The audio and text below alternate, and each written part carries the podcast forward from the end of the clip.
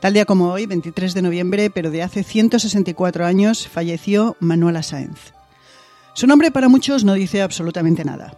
Para otros es una heroína de las guerras de independencia latinoamericanas y una feminista.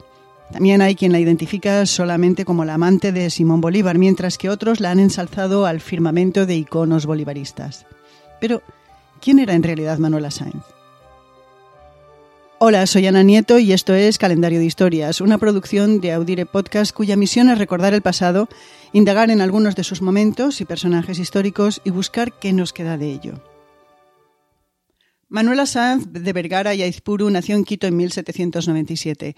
Ese año nada hacía presagiar que la independencia de casi todas las colonias en Latinoamérica estaba, como quien dice, a la vuelta de la esquina. Manuela nació socialmente casi en la cúspide de la sociedad colonial. Su padre era un hidalgo español con posición y dinero. Su madre, aunque criolla, era de origen humilde y falleció a los pocos días de dar a luz. Manuela no solo se quedó huérfana muy pronto, sino que las circunstancias de su nacimiento le conferían una desventaja. Nació fuera del matrimonio y aunque su padre la reconoció, la mancha de nacimiento no se borró por completo. La niña pasó sus primeros años en un convento, pero poco a poco estableció contacto cordial e incluso de afecto con su padre, su madrastra y sus hermanastros. Y para que tuviera con quien jugar, su padre le regaló en propiedad a Jonatas y a Natán, dos esclavas negras de corta edad. Con el paso del tiempo se la envió interna a otro convento para aprender costura, el arte de saber vestir, pastelería, francés e inglés. El objetivo era hacer de ella un buen partido. Coincidió con una época convulsa en Quito. En 1809 los patriotas criollos lograron deponer al presidente de la Real Audiencia y declarar la libertad de la ciudad. Incluso detuvieron a algunos españoles, entre ellos el padre de Manuela. Pero las tropas realistas reaccionaron y al año la independencia de Quito se había terminado. Pero no los conflictos. En medio de la agitación, un grupo de criollos intentó asaltar la cárcel donde se encontraban detenidos un grupo de patriotas y fueron repelidos por los soldados. El rifirrafe se extendió por la ciudad y cuando acabó había 300 muertos. Fue una conmoción. Polarizó la ciudad y obligó a tomar partido. Los años pasaron y cuando Manuela tenía 17 la expulsaron del convento por una relación amorosa. La familia decidió que había que buscarle un marido y el padre lo encontró en la persona de James Thorne, un médico inglés que se dedicaba al comercio. Ella tenía 19 años, él 47. Manuela dejó Quito, la ciudad de la eterna primavera, por Lima, con su perenne cielo encapotado, en un parece que va a llover, pero en el que la lluvia nunca llega. La Lima colonial era conocida por sus fiestas, corridas de toros y fuegos artificiales, y también por la vertiginosa actividad social de sus élites. Sus casonas, con patio interior y balconadas de madera, desde donde se podía observar la calle sin ser visto, estaban decoradas con lo último de Europa o China, sus salones eran imanes de personajes variopintos y lugares donde jugar a los naipes y apostar. Y en esa ciudad de gran vida social, Manuela se convirtió en una socialité. Y en algo más, espió y pasó información para el ejército independista. Y cuando en 1821 José San Martín declaró la independencia de Perú, reconoció la labor de Manuela otorgándole la Orden del Sol y el título de Caballeresa del Sol. Es por esas fechas que se entera que su marido le es infiel y aprovechando un asunto de una herencia regresa a Quito. Estableció contacto con el ejército independentista y lo ayudó logísticamente en la batalla de Pichincha en 1822, con la que se aseguró la independencia de Ecuador. A las pocas semanas de la batalla llegó a Quito Simón Bolívar, presidente de la Gran Colombia, y en una recepción en honor al Libertador, la vida de Manuela vuelve a girar. Todo comenzó con una guirnalda de flores. Manuela, que se encontraba en el segundo piso del lugar donde se celebraba la recepción, la dejó caer cuando Bolívar pasaba por debajo. El libertador miró hacia arriba y vio a Manuela por primera vez. Esa noche bailaron y volvieron a bailar. Era un escándalo. Él era viudo, pero ella estaba casada. La pareja ignoró los cuchicheos y siguió bailando, y ahí nació la relación que solo acabó con la muerte de Bolívar. Estarían siempre juntos, pero con periodos de separaciones físicas en la fase final de las guerras de la independencia. En ese periodo, Manuela organizó habituallamiento de tropas y acompañó divisiones militares, aprendió a disparar, rescató heridos y la ascendieron a coronela. Eso último fue un gran escándalo. Cuando las guerras militares terminaron, comenzaron las de despachos. El enfrentamiento entre Bolívar, el presidente de la Gran Colombia, y su vicepresidente era evidente.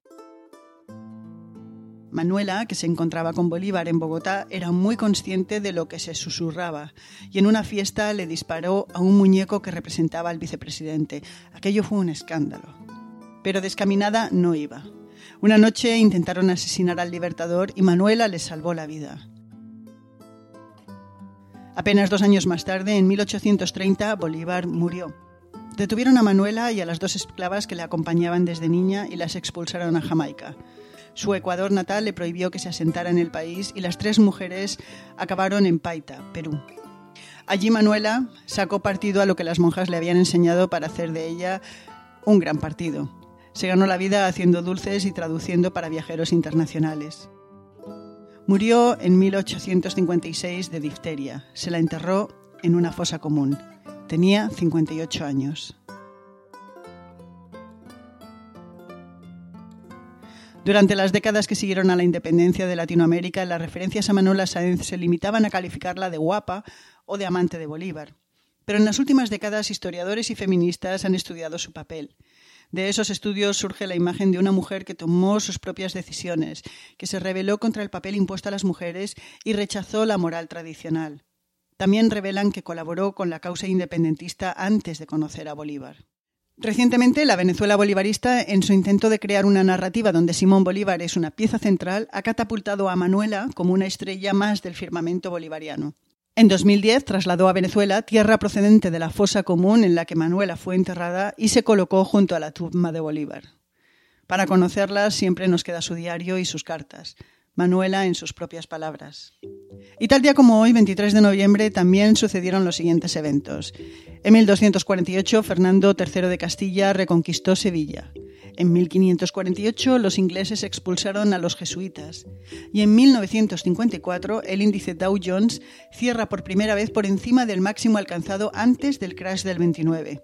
Le tomó 25 años llegar a ese punto. Y para los interesados en saber qué sucedió en 1856, año en el que falleció Manuela Sáenz, destacamos que se firmó el fin de la Guerra de Crimea. En la isla de Rodas, la explosión de un polvorín mató a 4.000 personas. Y en España es el año de la Constitución conocida como non nata, porque nunca llegó a ser promulgada. Terminamos este programa con cartas que se intercambiaron Manuela Sáenz y Simón Bolívar. Escribió Manuela: Mi genio, mi Simón, amor mío, amor intenso y despiadado, solo por la gracia de encontrarnos daría hasta mi último aliento, para entregarme toda a usted, con mi amor entero, para saciarnos y amarnos en un beso suyo y mío, sin horarios, sin que importe el día y la noche y sin pasado. Y escribió Bolívar. Tú quieres verme, siquiera con los ojos. Yo también quiero verte y reverte y tocarte y sentirte y saborearte y unirte a mí por todos los contactos. Calendario de Historias es una producción de Audire Podcast. Esto es María Luz Rodríguez y quien les habla, Ana Nieto. Si les ha gustado este programa, por favor, recomiéndenos o marquen estrellas en las aplicaciones de los podcasts. Y mañana será otro día.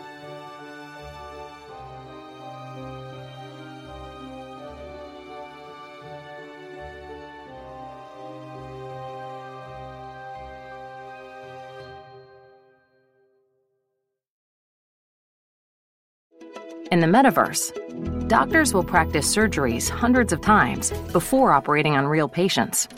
The metaverse may be virtual, but the impact will be real. Learn more at meta.com slash metaverse impact. Este 4 de julio, no te pierdas la película del verano. Are you ready? Damn right. Top Gun Maverick es una de las mejores películas jamás hecha. Disfrútala en la pantalla más grande que puedas. You got yourself a deal. Tom Cruise, Top Gun Maverick, clasificada PG-13.